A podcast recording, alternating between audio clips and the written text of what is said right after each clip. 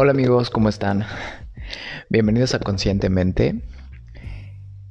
Eh, el día de hoy, como siempre, estoy reflexionando por las noches. Bueno, más bien, estoy grabando por las noches porque todo el día me pongo a pensar, ¿no? Y preparo el episodio, los episodios que voy a grabar para en la noche, que es cuando hay más silencio en esta casa. Y como pudieron ver en el título del día de hoy, decidí titular o decidí llamar a este episodio La música que escuchas. Y tenía mucho que quería hacer este episodio, así que los quiero invitar a que se acomoden como siempre en su cama, en su sofá, a que se preparen unas palomitas, a que se preparen un café, porque como siempre este año Estoy muy emocionado por todos los temas que estamos tocando y el día de hoy no va a ser la excepción. Así que vamos a dar unos minutos, un segundo y comenzamos. Ok, pues justamente decidí hablar desde, bueno, el día de hoy tocar el tema de la música que escuchas, porque en mi caso, como siempre, yo les hablo de mi experiencia y de mi opinión. Y yo les quiero hablar sobre un documental que vi hace mucho tiempo que se llama Los mensajes del agua, que es del doctor Masaru Emoto, que es un japonés, me parece, si no mal recuerdo. Yo lo vi hace como unos 5 o 6 años en la universidad y la verdad es que me traumó y justamente, bueno, no me traumó, pero bueno, sí me voló la cabeza. Y les voy a contar a grandes rasgos un poquito, y ya si quieren ustedes sondar, pues lo pueden buscar el documental. Está abierto en YouTube para que toda la gente lo pueda ver. Pero básicamente en este documental del doctor Masuru, Masuru, sí, Masaru, perdón, Masaru Emoto, te explican un poquito de qué va la, la estructura molecular del agua y cómo funciona. Justamente porque tiene mucho que ver con la música y con el sonido y con la vibración y la estructura molecular del agua se ve afectada o se ve cambia, por decirlo de alguna forma, según la música y las vibraciones que recibe. ¿Y por qué quiero empezar con este documental sobre la estructura del agua y la memoria del agua y los mensajes del agua? Porque nosotros los humanos estamos constituidos en un 90%, más o menos, ¿no? Si no mal recuerdo, de agua. ¿Ok? Y entonces cuando cuando auné o cuando empecé como a, investigar mucho más sobre el agua y sobre la música, fue cuando yo me pude dar cuenta que la relación que tenemos, así como con la comida y con nuestros pensamientos y con las adicciones, como lo hemos visto, ¿no? Y con lo que vemos en las películas y con lo que vemos ahora que se están dando cuenta muchísimo más las personas, que influye directamente, ¿no? las noticias que vemos, las películas, lo que consumimos en Netflix, por ejemplo. Y bueno, pues no puedo, no podía no tocar el tema de la música, porque también lo que consumimos y lo que escuchamos influye directamente en nuestra, en nuestra constitución molecular. ¿Y por qué tocó este tema? Porque justamente este último año o estos últimos dos años, si no es que antes, la verdad es que yo me considero que soy también, como les he comentado en episodios anteriores, así melómano, ¿no? Yo me consideraba una persona que le encanta la música, ¿no? Me, desde muy joven o muy chico, muy lo que quieran. Siempre fui muy adicto a la música, ¿no? Desde música clásica hasta la verdad el rock siempre me, me, me, hizo como shock, ¿no? O sea, me, me corta, ¿no? Me, me, estresa demasiado, ¿no? Por mi TDA o por alguna condición física o justamente molecular. El rock a mí siempre me... o estos ruidos como muy estridentes, siempre me, me, me alteran, ¿no? Me, me, me pone ansioso, nervioso. Y eso es justamente lo que pasa cuando nosotros escuchamos este tipo de vibraciones.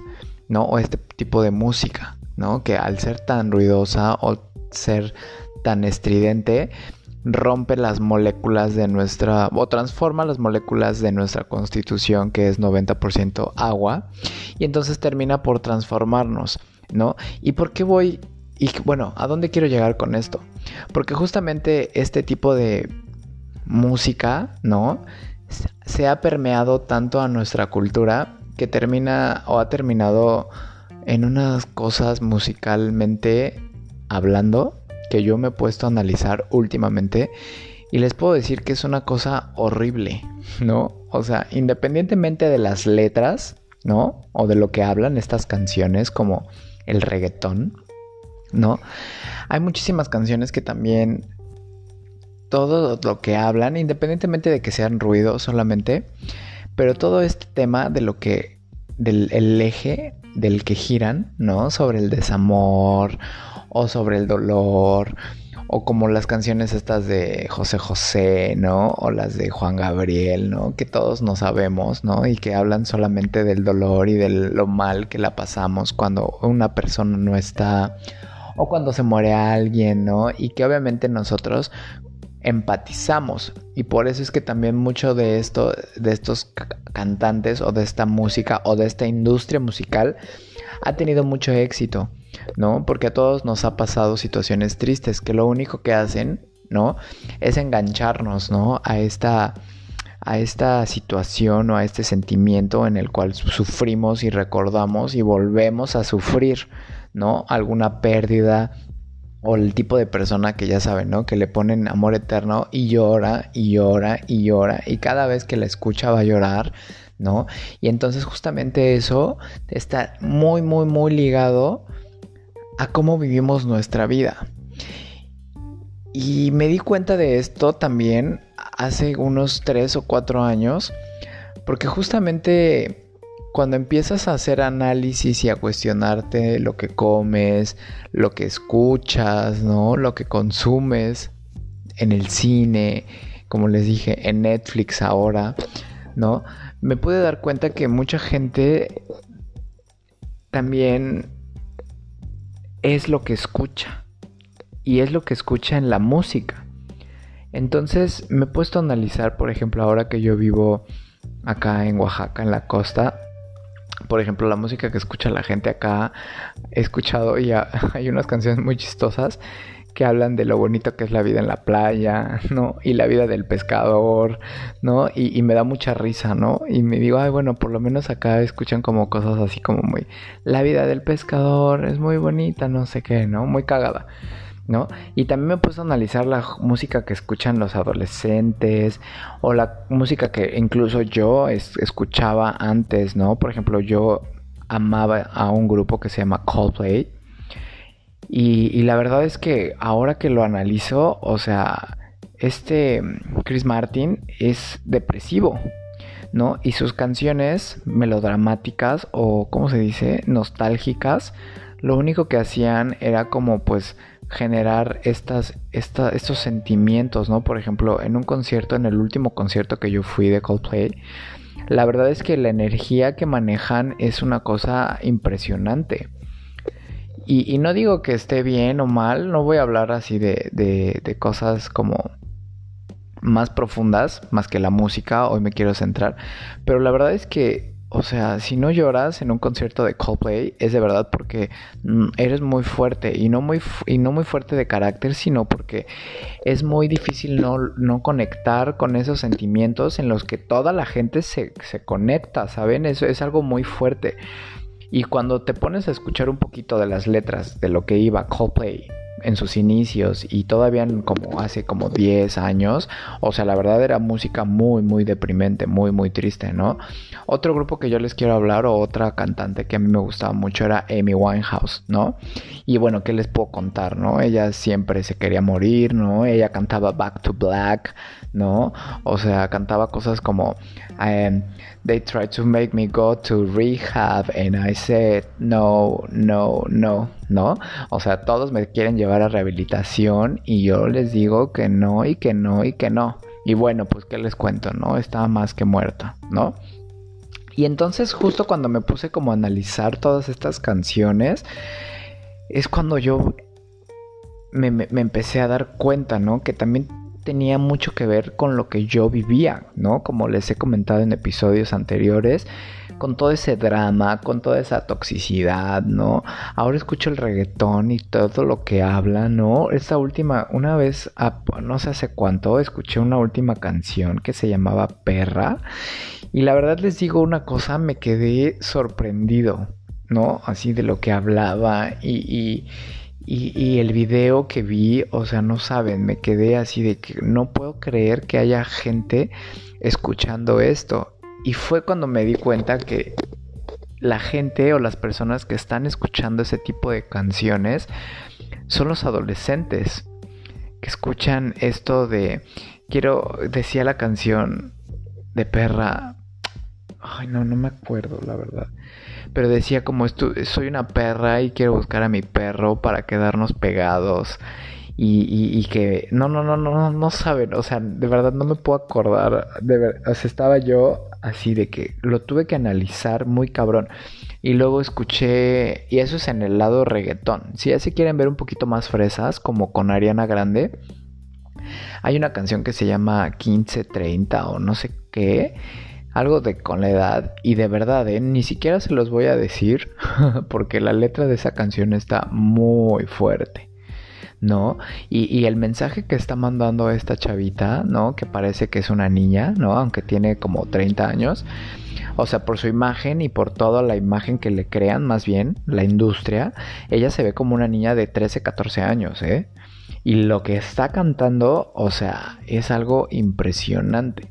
Igual y los invito a que lo escuchen, no, no con morbo, sino como con una, con una intención de analizar porque yo soy muy...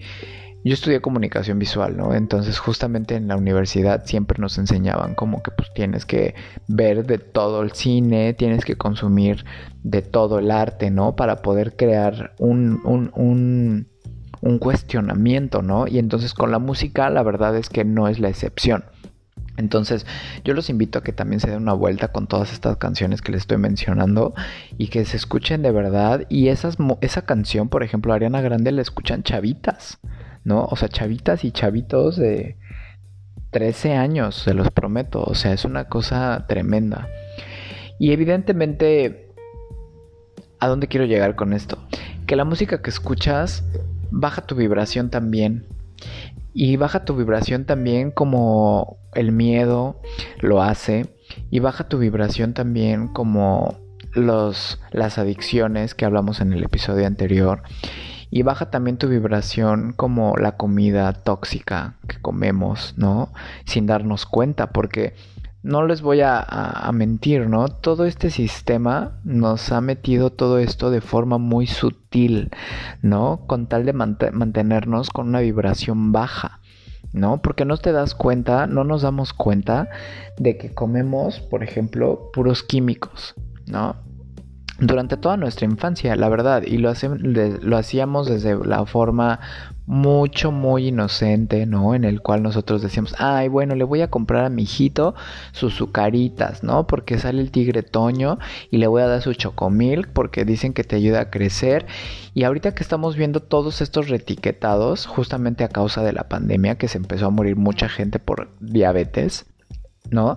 Es que empezamos a ver que todo esto está así más que planeado, ¿no? Los alimentos tienen químicos, ¿no? Todos los alimentos procesados que estamos acostumbrados están llenos de químicos, ¿no? Y entonces justo la música no es la excepción. La música que nos venden, la música que consumimos está igual de contaminada que nuestros alimentos, está igual de contaminada que nuestros productos, ¿no? Por ejemplo, yo dejé de usar desodorantes químicos porque tienen aluminio. ¿no? Así como las vacunas tienen mercurio, los desodorantes tienen aluminio. ¿Qué carajos? ¿Por qué nos vamos a querer poner en las axilas aluminio, ¿no? Y entonces, ¿por qué uno querría escuchar música dañina, ¿no?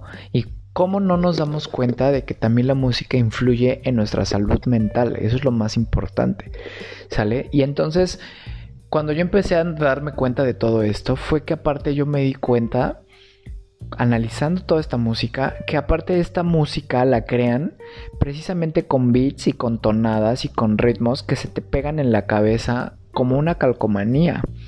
Y les menciono esto porque yo soy una persona que si escucha una canción, de verdad no me la puedo quitar de la cabeza. Y me di cuenta porque yo era súper, así lo último, lo último, así de, de antes de cambiar también de, la música que escucho. Yo era muy fan de Lady Gaga. Y a partir de que empecé a escuchar y analizar sus beats y sus canciones y todo eso, se los prometo que no me la podía quitar de la cabeza.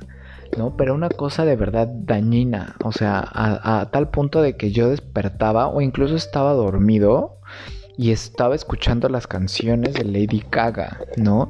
Y entonces esta última, o sea, este último, este último año, ¿no? Que fue cuando me di cuenta, dije, no, qué pedo, o sea, ¿por qué estoy pensando la canción de Lady Gaga, ¿no? Y entonces hay métodos en YouTube que ustedes pueden encontrar para quitarse una canción de la mente. O sea, está tan cabrona esta industria, estoy, o sea, está tan analizado el mundo de la música por esta industria que de verdad, o sea, ellos crean la música para que no puedas quitártela de la mente, ¿no? Y les comento esto porque yo también pasé por un detox musical, ¿no? Y fue ahí cuando me di cuenta de todas estas canciones pegajosas están creadas con esa intención de quedarse en tu cerebro pegadas, ¿no? Y que todos los días quieras más y quieras escuchar más y quieras todo el día estar escuchando esa música sin entender el trasfondo, porque aparte te ponen música, sonidos, ¿no? Soniditos que sutilmente o vibraciones que no te das cuenta, pero que se te impregnan en las ondas, o sea, en el cerebro, pues. ¿no? Y entonces, de verdad, o sea, eso está muy, muy, muy cabrón, porque justamente en el documental de este que les hablé de la, de la memoria del agua del doctor Masaru Emoto, justamente hacen varios experimentos y entonces a moléculas de agua les ponen música clásica y resulta que se hacen unos copos de nieve simétricos, perfectos, hermosos y les ponen rock pesado y les dicen cosas feas y todo esto al agua y de verdad cambia su estructura molecular y se hacen unas copos como deformes. Y justamente eso es lo que nos pasa a nosotros y a nuestras células y a nuestras neuronas. Y por lo tanto a nuestra mente y a nuestra vida. ¿Sí me explico? Entonces, cuando yo empecé a hacer este detox musical, lo primero que hice fue dejar de escuchar, ¿no? O sea, porque yo les decía, es que yo estoy acostumbrado, yo estaba acostumbrado a escuchar música todo el día, ¿no? Mientras trabajaba o mientras iba en el coche, ¿no? Y por ejemplo, estas canciones de Luis Miguel y que tú y que el incondicional y que todas estas cosas, lo único que hacen es como como que te vuelvas adicto a ese sufrimiento, ¿no? O, o que estés vibrando Incluso ahora el reggaetón que cantan las chicas también está súper intenso. No, no, no, no, no, no sé. Y entonces yo empecé a sustituir toda la música porque la verdad les voy a decir, como les digo, a mí me gusta escuchar música, ¿no? Y entonces cuando empecé como con todo este proceso, yo descubrí los mantras gracias a que comencé con el yoga hace unos 5 años.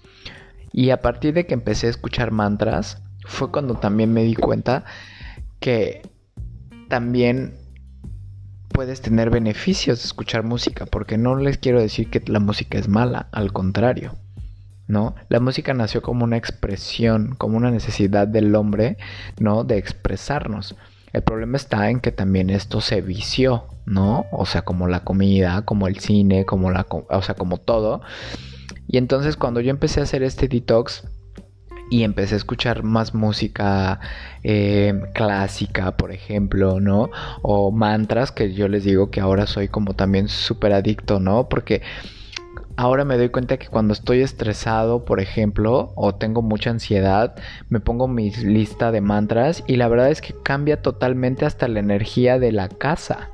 ¿no? O sea, y entonces me pongo a hacer qué hacer, pero pongo mantras, ¿no? O pongo mantras mientras cocino, o pongo mantras mientras estoy despertando, o, mientras me voy a tomar un té o un café, o escucho mantras mientras voy a hacer yoga, ¿no? O mientras me baño, ¿no? Y la verdad es que también cambia muchísimo, muchísimo cómo te comienzas tu día, ¿no?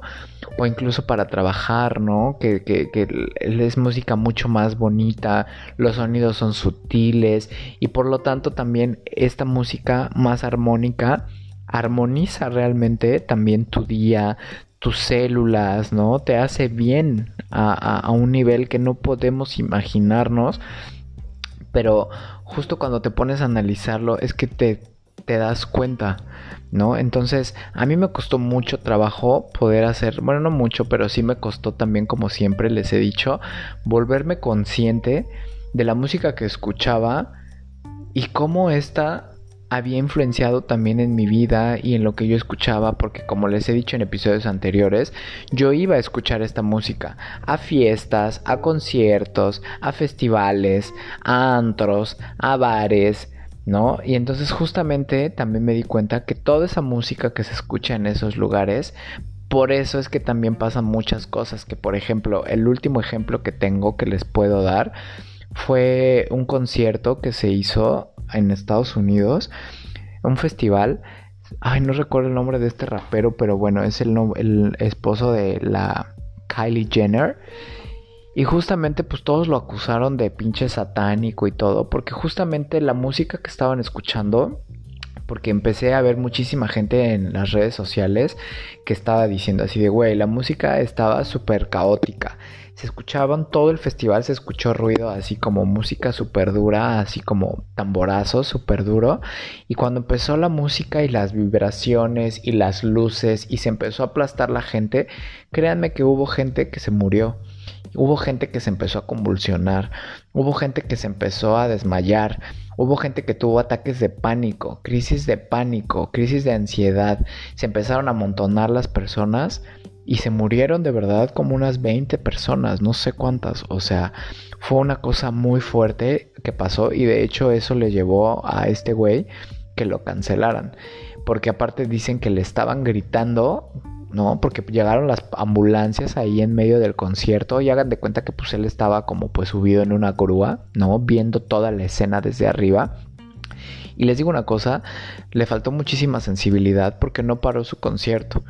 Y entonces ya después él se, justificó y dijo que él no podía escuchar, que porque como él tiene el chicharo este donde escucha la música, que pues él no, no, nadie le dijo nada, ¿no? Entonces él quiso lavar las manos y luego dijo que pues no, que él las, que lamentaba las muertes. Pero justamente la gente que pudo estar en los adolescentes que estuvieron en ese festival se dieron cuenta de lo que estaba ocurriendo, ¿no? Porque aparte en el fondo del evento así decía, nos vemos del otro lado, ¿no? O sea, y entonces mucha gente pasó, o sea, en ese, en ese trance musical, ¿no? O en ese festival mientras escuchaban esa música, más las luces robóticas y más todo el happening que estaba ocurriendo del cantante este rapero, pues se murieron, ¿no? Entonces sus almas salieron de su cuerpo y pues fueron a no sé dónde, ¿no? Entonces, esta música que estaban escuchando, pues la verdad siento, o bueno, mucha gente se dio cuenta que también influyó.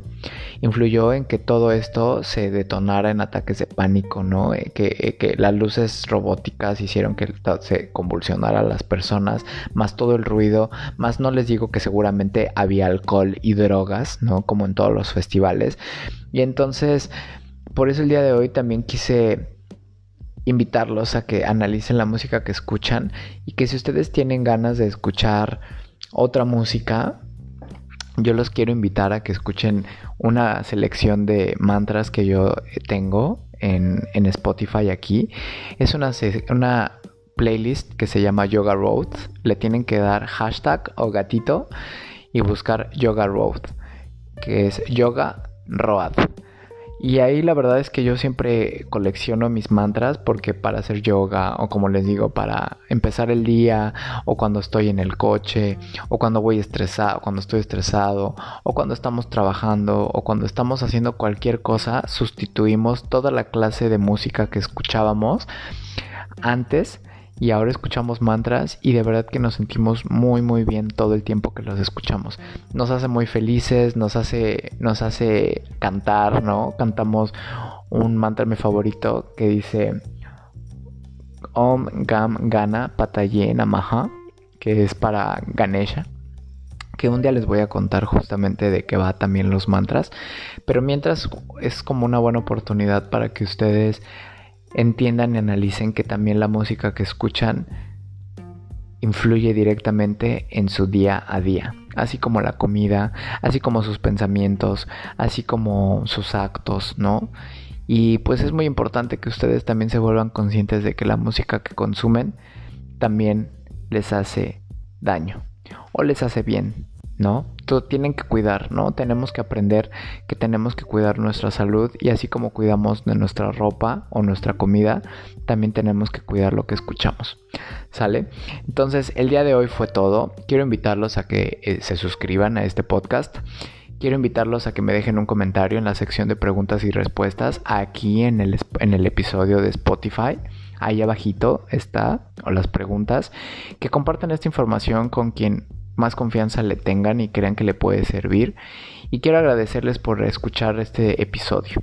¿Sale? Les mando un beso muy grande, un abrazo infinito a donde quieran que estén y nos escuchamos en el siguiente episodio. Bye bye.